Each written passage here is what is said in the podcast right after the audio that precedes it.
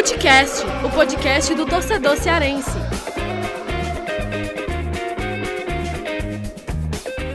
Vem com a gente, rapaziada, Futecast de volta agora para a gente fazer um balanço aí sobre Ceará e Fortaleza nesse início de 2021. O Ceará que estreou na Copa do Nordeste com empate, depois na segunda rodada venceu, é líder do grupo A. E o Fortaleza tem 100% de aproveitamento até agora, venceu os dois jogos na Copa do Nordeste e lidera o grupo B. E nesse programa a gente vai fazer um balanço, uma análise de como foram esses jogos, né? Quem se destacou, como que Ederson e Guto têm trabalhado isso, as peças aí que têm aproveitado essa oportunidade no lado do Ceará, por exemplo, os jogadores titulares ainda nem foram utilizados, né, da temporada passada. Os principais reforços também ainda não estrearam e lá do lado do Fortaleza já teve estreia também, assim como no Ceará, com o Marley Oliveira no Fortaleza, teve Robson, teve Jussa, teve Lucas Crispim, e a gente vai trazer aqui o nosso olhar sobre é, esse começo de Ceará e Fortaleza. Tiago Minhoca aqui comigo, eu sou Lucas Mota, mais uma vez, mais um episódio aqui de Footcast. Tiago Minhoca, tudo tranquilo aí? Ceará e Fortaleza começando bem, né? Essa Copa do Nordeste, né, Minhoca? Pois é, fala Lucas, fala pessoal que está acompanhando mais um Footcast. Pois é, futebol cearense começou bem, né, com os resultados. Claro que a gente tem que é, ir com calma, né? Assim, claro, os resultados são importantes, mas a gente vai abordar aqui durante o programa exatamente quais são as, as peças que têm rendido, né? Enfim, então é um processo que vai se iniciar agora na temporada 2021 e uma expectativa para que Ceará e Fortaleza façam boas temporadas, né? A gente vem aí de dois títulos na Copa do Nordeste e podemos ter aí um, um terceiro seguido e que seria bem legal, né, Lucas? Se fosse um clássico rei no final, que aí premiaria o futebol cearense que vive grande momento nos últimos anos. É, você falou aí desse começo, né, de Ceará e Fortaleza, né, positivo e Olha, seria realmente um sonho, né? Ver um clássico rei numa final de Copa do Nordeste. Na temporada passada a gente bateu na trave, né? Afinal de contas, teve semifinal. O Ceará acabou lá vencendo com o gol do Klaus, né? E é, quem sabe, né? Em 2021, quem sabe Ceará e Fortaleza não possam, é, não possam se encontrar numa final de Copa do Nordeste. Seria gigante para o futebol cearense e também para o futebol nordestino, porque é sem dúvidas nenhuma, uma das maiores rivalidades aí é, do futebol nordestino, né? E Ceará e Fortaleza entram como favoritos e tem, começaram bem até agora, dois jogos e estão liderando aí os seus grupos, né? Ceará no grupo A e Fortaleza no grupo B. Antes da gente é, começar aí o debate de forma específica, né? A gente vai falar no primeiro bloco sobre o Ceará e depois no segundo sobre o Fortaleza. Você que não ouviu o episódio passado, né? eu indico aí que você volte para o episódio anterior, que a gente fez um guia completo da Copa do Nordeste, ficou um guia, é, é, não é à toa que, que eu estou falando aqui que ficou completo, porque tem informações de todas as equipes, com informações diretas né, de setoristas desses times, ou seja, pessoas que acompanham de fato cada equipe aí é, dessa edição da Copa do Nordeste. E, e olha, Minhoca, eu, por exemplo, tenho sempre escuto ali antes de um jogo do Ceará e do Fortaleza, pelo menos nesses dois primeiros jogos, vou lá, escuto o que o setorista falou sobre o time que vai enfrentar Ceará ou Fortaleza e as informações realmente estão completas, estão bem diretas e bem objetivas é, para esse começo de temporada. Mas, Minhoca, vamos lá, hein? Vamos começar pelo Ceará. Ceará é, empatou com o ABC, depois venceu, bateu o Vitória dentro de casa, o ABC foi jogo fora de casa. E o Guto, ele tem utilizado nesse começo de temporada uma equipe alternativa, né? Os titulares, a maior parte dos titulares que é, jogou em 2020 é, saiu de folga, né? Um período de folga. Alguns já voltaram, mas ainda não estão 100%, né? Voltaram na semana aí que antecedeu o jogo contra o Vitória. O Vina e o Charles estão se reintegrando agora. E dos reforços, dos 10 reforços do Ceará até agora, praticamente todo mundo está regularizado, menos o Mendonça, né? É, que ainda não foi regularizado. Mas esses, a maior parte também desses jogadores ainda não estreou. Somente o, o Marlon e o Oliveira, volante que veio lá da Chape.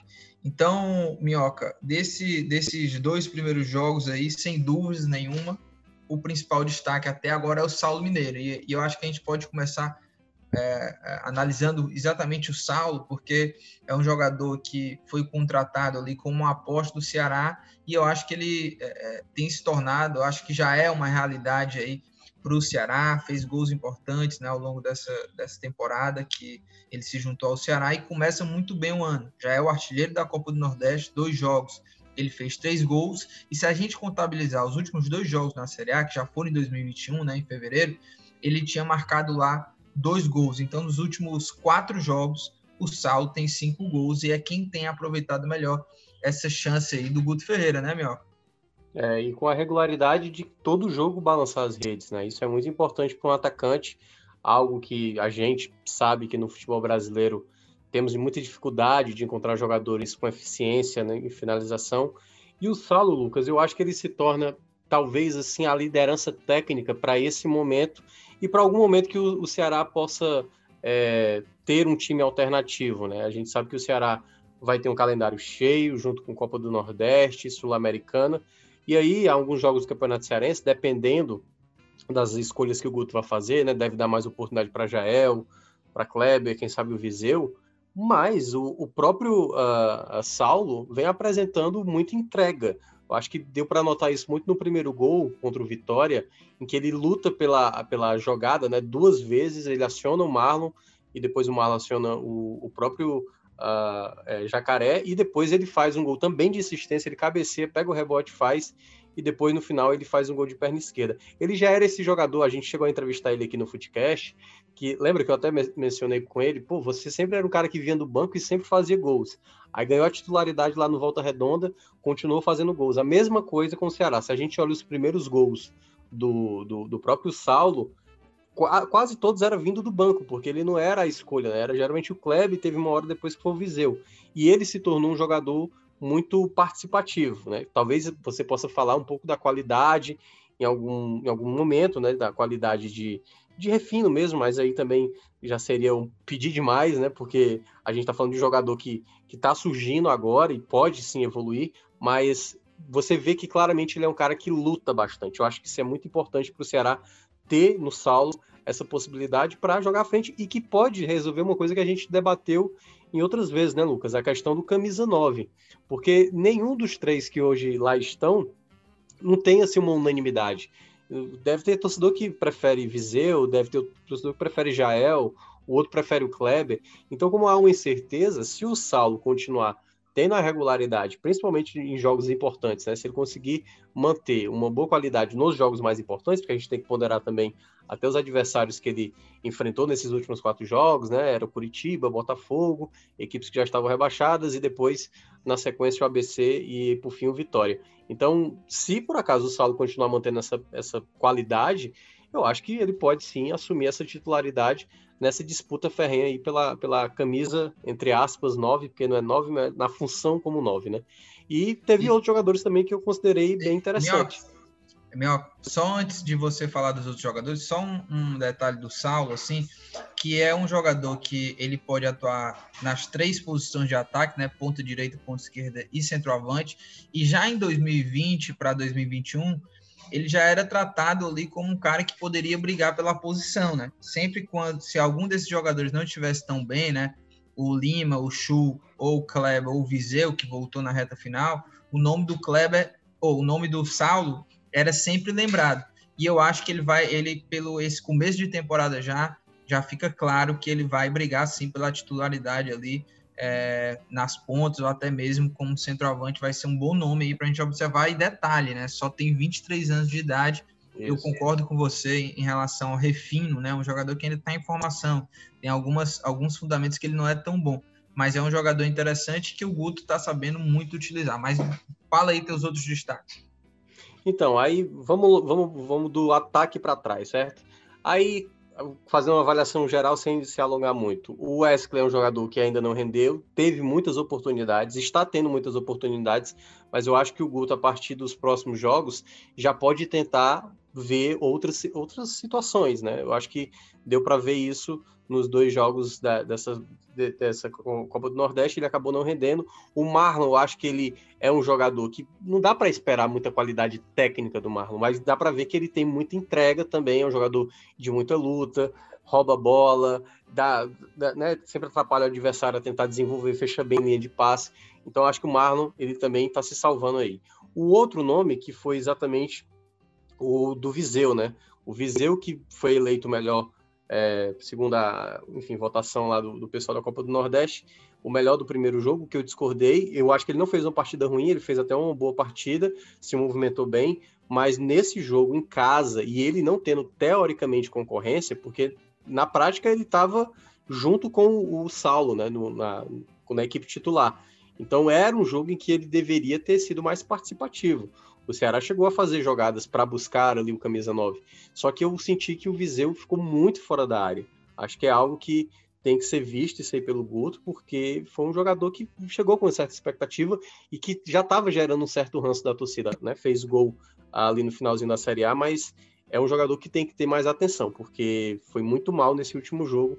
É, no geral, eu ainda fico com uma avaliação mais negativa desses jogadores do setor ofensivo. Falar também só um pouco sobre os jogadores que entraram, né? Assim, o Rick entrou mais uma vez, o Jacaré também entrou mais uma vez. O Rick fez a jogada do terceiro gol, né? Participou tocando, mas ainda muito tímido. E o Jacaré, que mudou mesmo a cara da partida, mas o Jacaré, e aí eu já, já passando a bola para você, para falar sobre esse setor ofensivo, é, eu senti que o Jacaré ainda tem momentos que ele é muito afobado, sabe? Um pouco agoniado com a bola e, sabe, se precipita e tal. Mas ele mudou a cara da partida, né? Foi muito bem na finalização e deu um passe que acabou não contando como assistência, né? Mas a, o cruzamento que ele coloca ali na cabeça do Saulo Mineiro foi muito bem realizado. Então, acho que é um jogador também que, com o tempo, pode acabar se firmando. É, e uh, eu, antes de falar especificamente sobre o setor ofensivo, só citar aqui quem eu destaco desses jogos iniciais, né? É, primeiro, o que a gente já falou. Eu acho que em segundo lugar, né, assim, por ordem, é, o segundo jogador que tem jogado bem, assim, eu coloco o Nares, outro jogador que está indo muito bem, está aproveitando. É um cara que a gente vê agora contra, principalmente assim, é, nesse, ele já vinha jogando bem quando entrava na Série A e tudo, com algumas oscilações, mas nesses dois primeiros jogos, onde ele é titular e ele é, é, o encarregado ali também de pela parte de criação, a gente vê a qualidade sendo é, é, é ressaltada, sobressaindo né, nesse futebol do Nares. No segundo jogo, ele distribuiu o jogo muito bem contra o Vitória, deu passe para o Marlon fazer, o Marlon acabou desperdiçando. Então, acho que depois do Saulo eu coloco o Nares.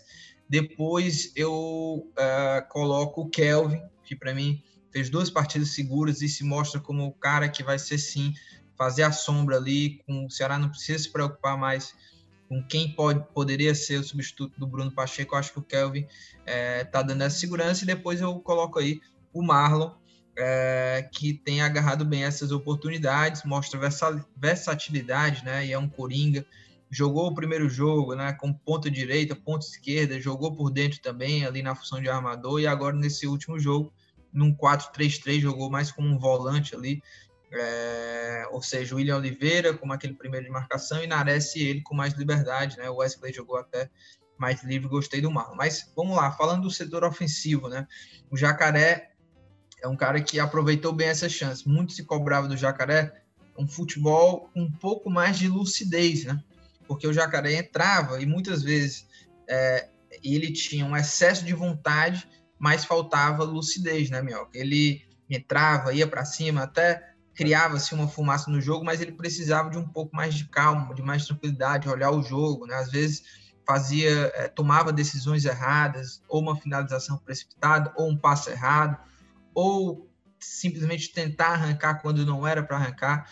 E contra o Vitória, a gente viu, pelo menos foi a, a melhor partida do Jacaré e um jogador é, mais seguro, assim, né? Claro que é, é, esse primeiro jogo de maior destaque dele, mas eu acho que deixou uma boa impressão contra o Vitória. Uh, ele finalizando de esquerda, né? A gente sabe que o, o Jacaré é destro, mas parece também é, finalizar ali com a canhota, belo chute dele. E, inclusive, a gente sabe até que não é a principal característica dele a finalização. E, e foi muito bem. A arrancada que é o forte dele, né? Foi para cima, ganhou na velocidade, fez o gol. E depois, como você falou, o passe que ele dá, o cruzamento que ele, que ele dá para o Saulo, por mais que o Saulo não tenha acertado o gol, né? não tenha feito o gol né? de cabeça, que aí daria assistência, mas foi uma jogadaça do Jacaré, que acreditou, roubou a bola e cruzou muito bem para o Saulo. A, a, a, o Minhoca, e desses caras aí que estão é, como opção né, do ataque, o, o Viseu precisa urgentemente mostrar um resultado. Né? A gente sabe da qualidade dele, mas é, nesses dois primeiros jogos aí, pelo menos, eu achei que deixou muito a desejar. O Wesley, que jogou como centralizado, né? E no jogo contra o ABC, e depois até jogou pelas pontas nesse mesmo jogo do ABC, contra o Vitória ele já jogou aberto, porque o Ceará jogou nesse 4-3-3. Foi muito mal. E o Wesley é um jogador que uh, sinceramente não sei assim como ele não perdeu espaço ainda, porque vem deixando a desejar há muito tempo.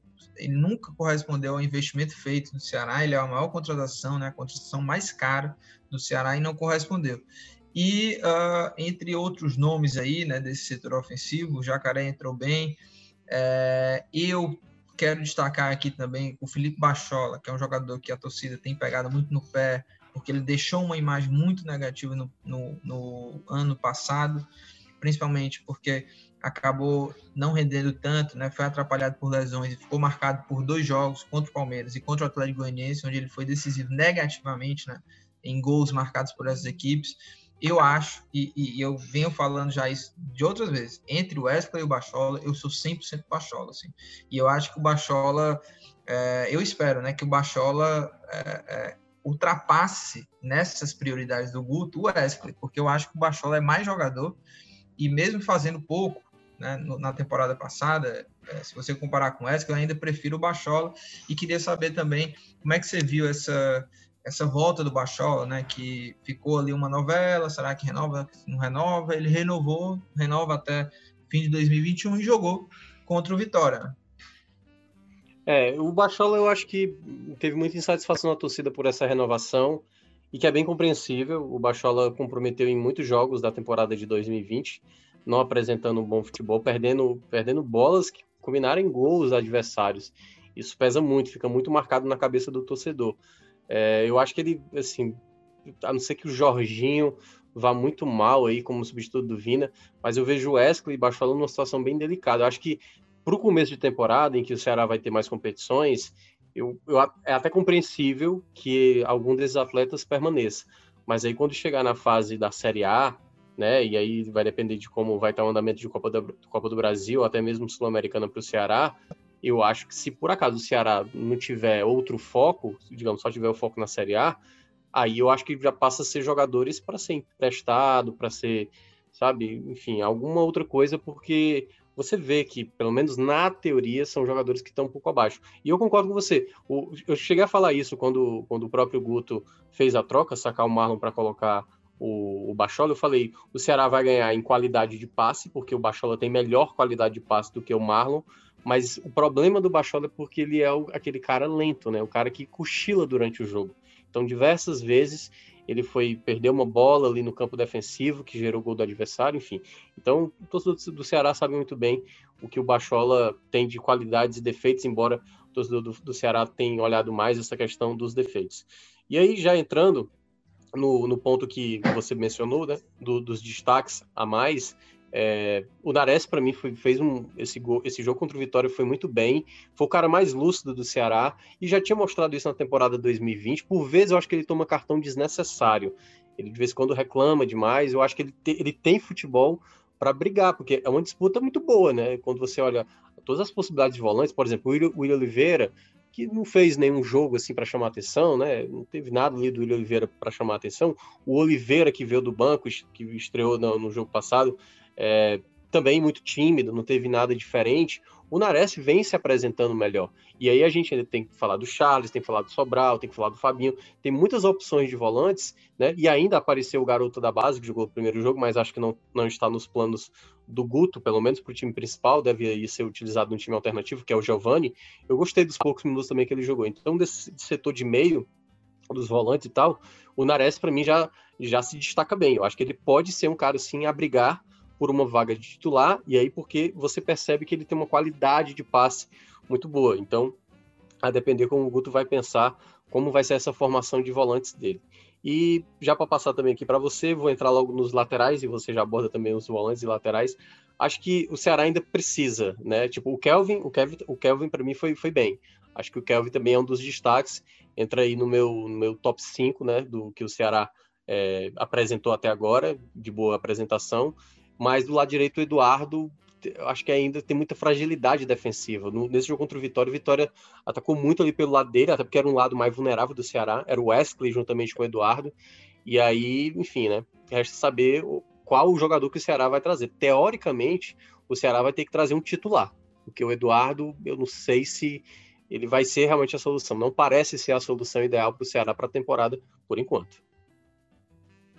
É isso aí. Eu, eu, eu também iria é, fazer essa pontuação do, dos destaques negativos né, nesses dois primeiros jogos, além do Wesley, o Eduardo, né, e ele sofreu muito ali nesse jogo contra o Vitória. O David, lá, o atacante da base, que está no profissional do Vitória, é um bom jogador, muito rápido, e o Eduardo não conseguiu, né? Não foi bem nessa parte da marcação e nem no apoio também, né? Nesse jogo contra o Vitória.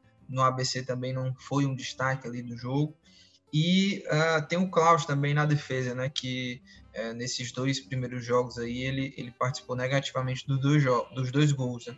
O gol do, do ABC, onde ele, ele não consegue marcar, né? Leva a bola nas costas, e agora participou de uma lambança lá com o Richard, né? Acabou acontecendo o pênalti e o Vitória fez o gol. Então, eu, eu coloco aí nesses três destaques negativos Wesley, Klaus e Eduardo. Você colocaria mais alguém aí ou não? É, eu vejo que esses aí são, assim, eu acho que quase unanimidade para a torcida, né? O Klaus foi muito responsável por gols, né? Assim, nesses jogos. Tanto é que o Ceará acabou dando, dando uns dias aí para ele se recuperar, acho que dar férias e tal, não sei o que foi o problema, mas a gente não viu o Klaus tão seguro como mesmo na temporada 2020, que quando ele era acionado ali para substituir o Luiz Otávio, ou até mesmo o Thiago, ele sempre ia bem, assim, e aí nesses jogos ele acabou indo bem mal, foi expulso contra o Botafogo e tal, então é, o Klaus, ele, enfim, gerou uma certa incerteza, mas assim, todo jogador passa uma fase, vamos ver quando ele voltar se ele mantém um bom, uma boa regularidade. E o Ceará ainda está também né, em busca de um, um, possível zagueiro, embora a gente vá falar também aí, já dando, antecipando. Eu tenho gostado muito do Gabriel Lacerda. Para mim foi até, você citou o Nares como segundo, eu acho que o Lacerda para mim foi o segundo, porque ele tem uma característica, Lucas, que eu gosto muito de zagueiro. Ele, ele é muito tranquilo, sabe? Eu gosto de zagueiro tranquilo, zagueiro que não é gosta de fazer firula, e ele já cometeu esse erro em 2020, né? De fazer uma firula ali, perder uma bola, é, sabe, exagerado, é, fazer um pênalti, como ele fez também contra o Atlético Mineiro, mas eu tenho visto ele com mais segurança, né? Eu acho que 21 anos, a postura que ele tem apresentado, eu acho que ele pode, claro que a gente ainda não sabe como é que vai ser o futuro dele, mas ele pode vir a ser um zagueiro muito importante e isso pode gerar tanto ganho tecnicamente dentro de campo, como, quem sabe, é, fora, né? Porque ele pode gerar um bom dinheiro para o Ceará. Boa. E a gente encerra esse bloco, né? A gente vai para o segundo bloco agora para a gente falar sobre Fortaleza.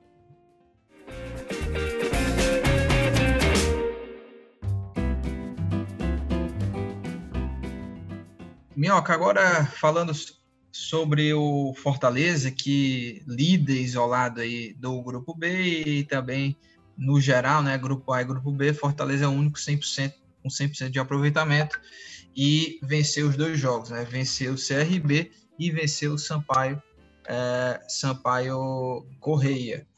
Ah, dizer aí desse Fortaleza, começando, ah, começando essa temporada de forma muito positiva, né? E eu acho que o mais importante para esse começo aí de, de, de, trabalho do Fortaleza é a parte emocional. O Fortaleza consegue se recuperar, deixa aquela, aquele sufoco né, lá da Série A no passado e agora concentra é, é, todos os seus objetivos agora em 2021 e começou muito bem. É, contra o CRB não fez uma grande partida, mas conseguiu vencer. E agora contra o São Paulo também consegue mais uma vitória. E jogando aí, o Enderson também fazendo seus testes, né? Não só o Ceará aproveitando esses primeiros jogos aí para testar. Fortaleza também está fazendo isso. E eu já vou aqui aos meus destaques iniciais aí. Primeiro, falar sobre as contratações até agora, né? O, Crispim jogou o primeiro jogo. Gostei, não foi uma grande partida, mas foi um cara muito participativo ali do jogo, apareceu como uma boa opção para esse cara centralizado, né, esse meio armador, então gostei da, da participação dele. No segundo jogo tem a estreia do Robson, e eu acho que o Robson é, já mostrou que vem para ser o titular e, e vem para brigar por artilharia dentro desse time, né? Já, ele vem como artilheiro do Curitiba e já começou com o pé direito, né? Entrou no segundo tempo, teve a oportunidade, já botou lá dentro a bola na rede. E o outro estreante, né, das contratações, o Matheus Jussa, é, que ganhou a oportunidade como titular. O Juninho foi poupado, o Felipe também não foi para o jogo, e o Matheus Jussa foi a dupla ao lado do Pablo. Pablo que é, veio do Aspirantes para compor o time principal e, e, já foi titular nos dois primeiros jogos. Então, eu gostei também do Pablo, né?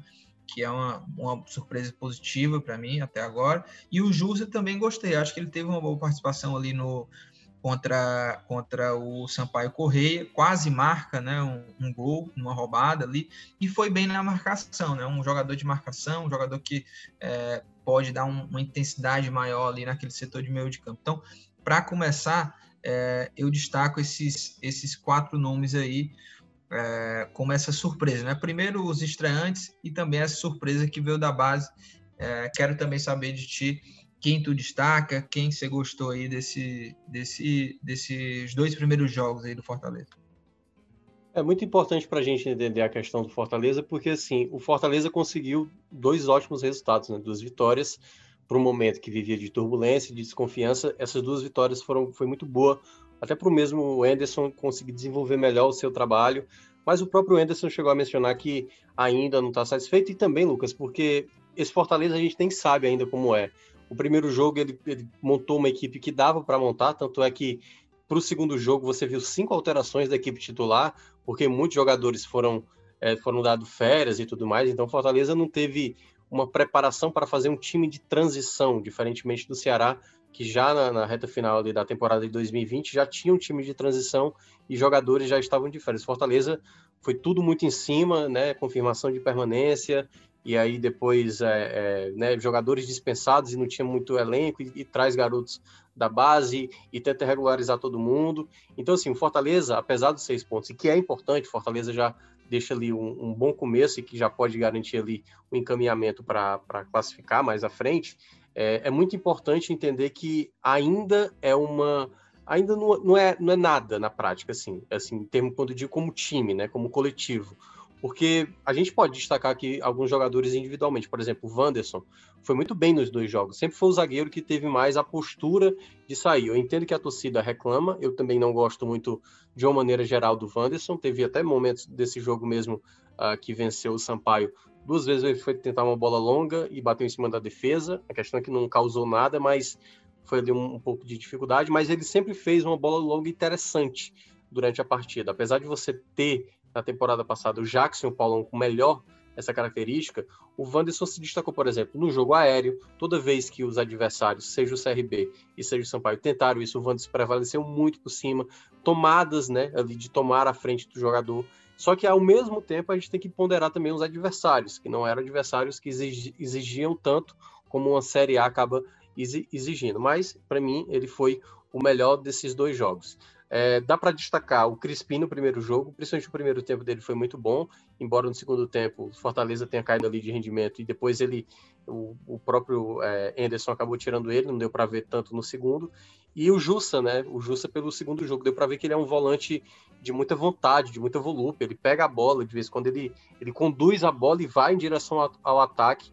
Deu para ver essa atitude nele, né? Então, assim, dá para ver alguns bons bons valores surgindo. O Pablo, por exemplo, que foi o garoto da base que você mencionou, eu acho que houve um, na, na minha avaliação, e posso estar equivocado, mas na minha avaliação eu achei que houve muito exagero para elogiá-lo no primeiro jogo, né? tanto que ele entrou na seleção da primeira rodada da Copa do Nordeste, o que eu discordei. Acho que ele é um, um, um volante interessante, mas ele não tem uma característica que, que me faça acreditar que ele vá ser o titular porque ele não é um volante de ir para cima, ele é um volante até que no segundo jogo agora contra o Sampaio, ele foi muito bem defensivamente. Na proposta de jogo em que o, Anderson estabeleceu, que era jogar no contra-ataque, ele foi muito bem, desempenhou muito bem. No jogo contra o CRB, em que o Fortaleza tinha a posse da bola, eu achei que ele acaba sendo um volante que não tem a característica para esse tipo de jogo encaixaria mais um Ronald, encaixaria mais um Juninho, encaixaria mais um Felipe, porque tem a característica do passe em profundidade,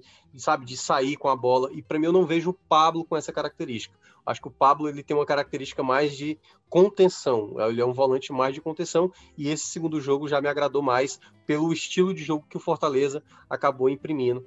E, e, e claro, os outros, né, Robson, Matheus Vargas, jogaram poucos minutos, mas deu para ver uma certa qualidade. Talvez o Matheus Vargas entrou é, um, um, pouco abaixo. Ele perdeu um gol inacreditável, teve outras oportunidades que ele acabou floreando demais. O jogo eu acho que estava tão tranquilo ali quando fez o 2 a 0 que ele ficou, de vez em quando, até floreando demais. Mas é um cara que tem uma boa qualidade de passe. Eu ainda tenho, aí eu não sei se você já fez essa coisa na cabeça, qual seria realmente o quarteto do Fortaleza da frente, sabe?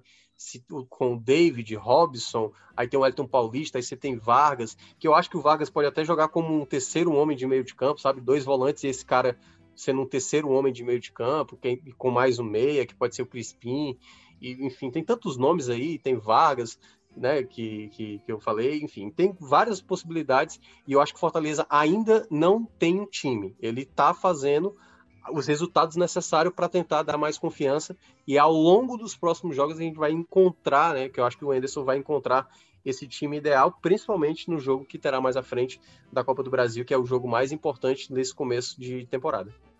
É, e, e olha, antes de falar até do, desse setor ofensivo, é, eu, eu até uma, uma vez é, brinquei uh, lá no Futebol do Povo, falando sobre a renovação dos laterais pela esquerda, né? Bruno Melo e Carlinhos, que é, se fosse para ficar um, né, é, jogava ali na sorte e quem ficasse estava bom, porque os dois ali, para mim, nunca teve nenhum destaque maior, assim, é, é de, em termos de atuação nos 90 minutos, no, nas competições, assim, né?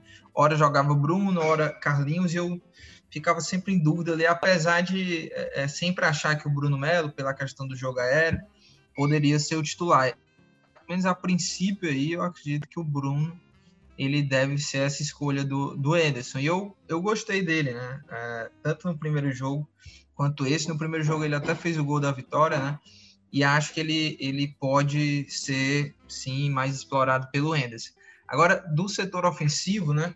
É, tem novidades, né? Por conta das contratações, e, mas hoje eu vejo ali para o ataque é, com com ponto negativo ainda sendo o Wellington Paulista, porque o Fortaleza hoje de centroavante titular tem o Wellington Paulista, para mim tinha que ter um outro jogador, acho que teria que ir ao mercado para trazer um cara para ser o titular. Acho que o Wellington tem sim o faro de gol e tudo para esse começo de temporada ele pode render bem, sabe fazer gols, mas é um cara já de 37 anos e a gente sabe que a perna ela pesa. Né? Então, é, mas hoje não tem um outro jogador para fazer frente com ele. Então, eu de, ele vai na, na escalação aqui do, do time titular, né, do quarto ofensivo, ele vai ter que ficar porque não tem outra opção. Mas aí eu entraria, né, além como que eu vejo hoje esse, esse time titular. O David pela ponta esquerda, no meio eu vai ser uma briga boa entre o Luiz Henrique e o Crispim, porque o Crispim ele chega com esse estado de brigar pela titularidade, mas o Luiz Henrique é muito bom jogador. Eu gosto muito do Luiz Henrique, é um cara que dá um, dois, três toques na bola, faz o jogo fluir muito rápido. E na ponta direita, é, hoje, hoje, com 30 minutos de jogo até agora, né, do Hobbs, eu acho que ele pode ser o titular, porque o Romarinho ainda não na estreia lá do Fortaleza não foi tão bem. Já faz um tempo que ele não, não é tão incisivo, né? O Robson é um jogador é, que tem, ele é mais objetivo, né? Ele olha mais para o gol, não é à toa que foi artilheiro lá no Curitiba e já estreou fazendo gol no Fortaleza. Acho que ele pode sim assumir essa ponta direita. Então seria hoje o meu quarteto esse. O Elton Paulista, David, Luiz Henrique ou Crispim e o Robson. Com um detalhe ainda, né, de que de repente o David como centroavante e aí na ponta esquerda você poderia trazer até o, o, o Romarinho. E, e, e você, ô Mion, como é que você enxerga aí essa, esse quarteto? É complicado, cara, porque são muitas opções aí, né? Muitas variações. Você tem jogadores que da temporada anterior que não agradaram tanto, como Oswaldo, a queda do Romarinho também.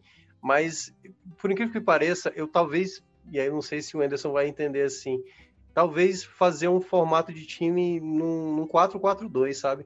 ter, por exemplo, quem sabe dois meias, você poderia ter. Eu acho que poderia ser uma opção e, e ter, por exemplo, quem sabe um velocista de um lado e um meia de um outro, jogando talvez como jogadores abertos e tendo dois centroavantes, quem sabe é, tipo Robson junto com o David no ataque, sabe, uma dupla de ataque. E aí você não precisaria ter um 9, você teria dois segundos atacantes, David Robson, e aí de um lado poderia ter um velocista, que podia ser o Romarinho, e o Crispim, por exemplo, que podia trabalhar também por dentro, tendo o apoio, por exemplo, do Tinga pelo lado direito e tal, ou até mesmo o Matheus Vargas, que pode ser esse homem. Então, acho que tem muitas coisas interessantes para o Fortaleza testar, né? Só que é aquela coisa, precisa testar em, em alguns locais, não pode testar nos jogos chaves, volto a repetir, o jogo da Copa do Brasil é o mais valioso até agora, né? Porque Copa do Nordeste, Campeonato Cearense, estamos numa primeira fase ainda, mas o, o, da Copa do Brasil dá muito dinheiro e esse jogo o Fortaleza não pode flertar com o vexame, que aí seria realmente um, um prejuízo muito grande para Fortaleza para a temporada. É, e o, o Minhoca, e desses caras aí, né, que, é, que voltaram ao Fortaleza, como o, o Vargas, o, o, Coutinho também, né, que voltou e que já foram a campo, o Thiago Orobó também. É, você acha que esses jogadores eles podem ser importantes assim ao longo da temporada ou ainda é muito cedo até para tirar qualquer conclusão nesse momento, né, de após dois jogos da Copa do Nordeste?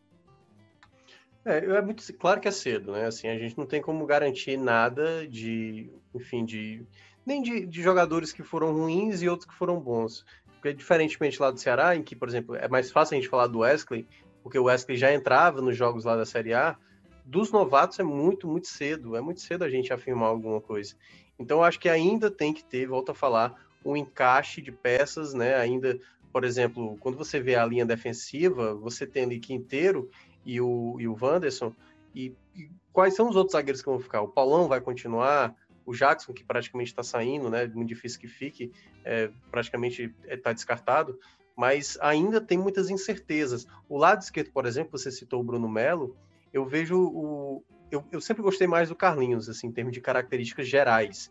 Sabe, o Bruno Melo, até mesmo nesse próprio jogo contra o Sampaio, no segundo tempo ele teve duas ótimas bolas na esquerda sem marcação e fez dois cruzamentos horrorosos, sabe? Mas ele é um lateral que marca mais gols e talvez isso empolgue mais o torcedor, principalmente num time que faz poucos gols, né? O Fortaleza não foi muito bem na temporada passada e olha no Bruno Melo um jogador mais é, interessante para até para ser uma outra arma para a bola aérea, como geralmente ele é bom. Então, assim, no geral, acho que não tem como a gente ter certeza. O Fortaleza mesmo, sabe, Lucas? Eu vejo que daqui a uns cinco jogos a gente vai começar a ter uma noção do que é o Fortaleza. Porque é quando os, alguns atletas já vão estar disponíveis e a gente vai começar a ver como o Enderson enxerga. E, curiosamente, daqui a, daqui a cinco jogos, né, fechando cinco jogos, já vai ter passado Copa do Brasil. E aí a gente vai saber o tom que as coisas vão estar no Fortaleza. Porque eu, eu, acho que cheguei a falar isso no futebol do povo. Ele pode vencer todos os jogos da Copa do Nordeste, vencer o jogo do Campeonato Cearense. Se ele não passar do Caxias na Copa do Brasil, aí a, a, a coisa pesa muito, sabe? Porque, enfim, vantagem do empate ainda, sabe? Então, para o Fortaleza, tem que se preparar muito bem para o jogo do Caxias, aí até lá somar mais pontos possíveis para dar uma tranquilidade para o treinador trabalhar. Ô, ô Minhoca, e só para antes da gente fechar até aí esse, essa, esse bloco, né, ir para as dicas aleatórias, eu uh, sempre houve uma discussão lá entre os torcedores do Fortaleza sobre Felipe Juninho, né? Muitos torcedores se cornetavam, ah, não dá mais para continuar com eles de titulares, tem que tirar um ou tirar os dois. E eu sempre fui a favor dessa manutenção. Hoje, com mais opções aí de volantes, eu já vejo que de repente, ao longo da temporada, isso pode até mudar antes eu nunca vi isso como uma realidade, assim, né? Até porque eu gosto muito do Juninho e do Felipe. Gosto mais do Juninho até do que o Felipe. Eu acho que o Juninho é fundamental nesse time do Fortaleza. É o cara da bola parada, o cara do passe. Eu, eu, eu gosto muito do Juninho. Para a gente fechar, se hoje vê essa possibilidade de troca, assim, uma realidade mesmo, de de repente mudar essa dupla de, de titulares, com opções como hoje agora tem no elenco o Jussa, o Pablo, e o próprio Ronald e até mesmo o Luiz Henrique, né? Que ele joga também com com os volantes. Né? Ah, é, o Ederson. Poxa, o Ederson que foi contratado vem para é uma contratação de peso até, né? Exatamente. Tem o Ederson também. Então, tá bem movimentado esse setor aí de volantes. Como é que você enxerga isso aí? Eu acho que é muito necessário o Fortaleza, né, o Enderson, fazer uma reciclagem em alguns nomes, né? Tipo assim, a gente já sabe que aqui Romarinho, Oswaldo, Elton Paulista, Juninho, Felipe, todos eles têm de qualidades e defeitos. Os demais, é, o torcedor quer ver algo diferente, porque quando tava o Rogério Ceni no Fortaleza, quando começava mais uma temporada com o Felipe Juninho, os caras podiam não estar jogando nada, mas o Rogério Ceni não os tirava, porque ele gostava do estilo, né, do futebol de cada um e também porque na cabeça dele fazia a combinação perfeita de um com o outro.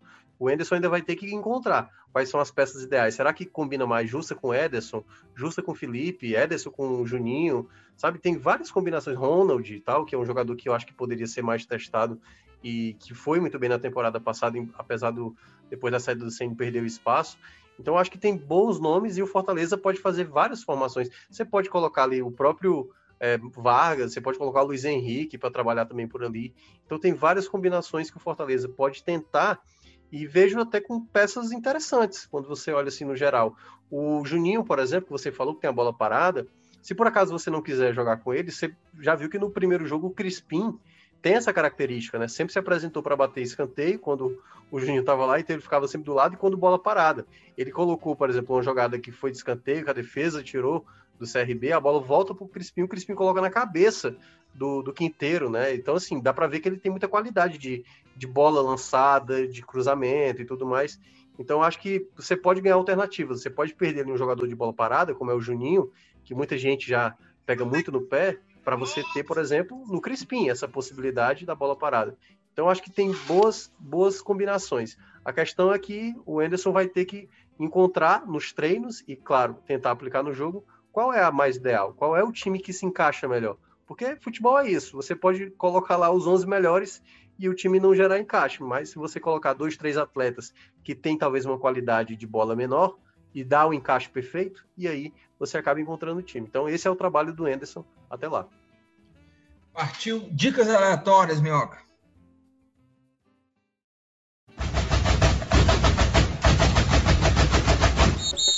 Para a gente fechar o nosso programa, sempre aquela, aquele quadro das dicas. E, Minhoca, eu já vou começar aqui com a dica, um documentário, tá? É, tá disponível lá na Netflix. É, a vida do Raul Seixas, né? Que se chama O Início, o Meio, o, na verdade, o Início, o Fim e o Meio, né?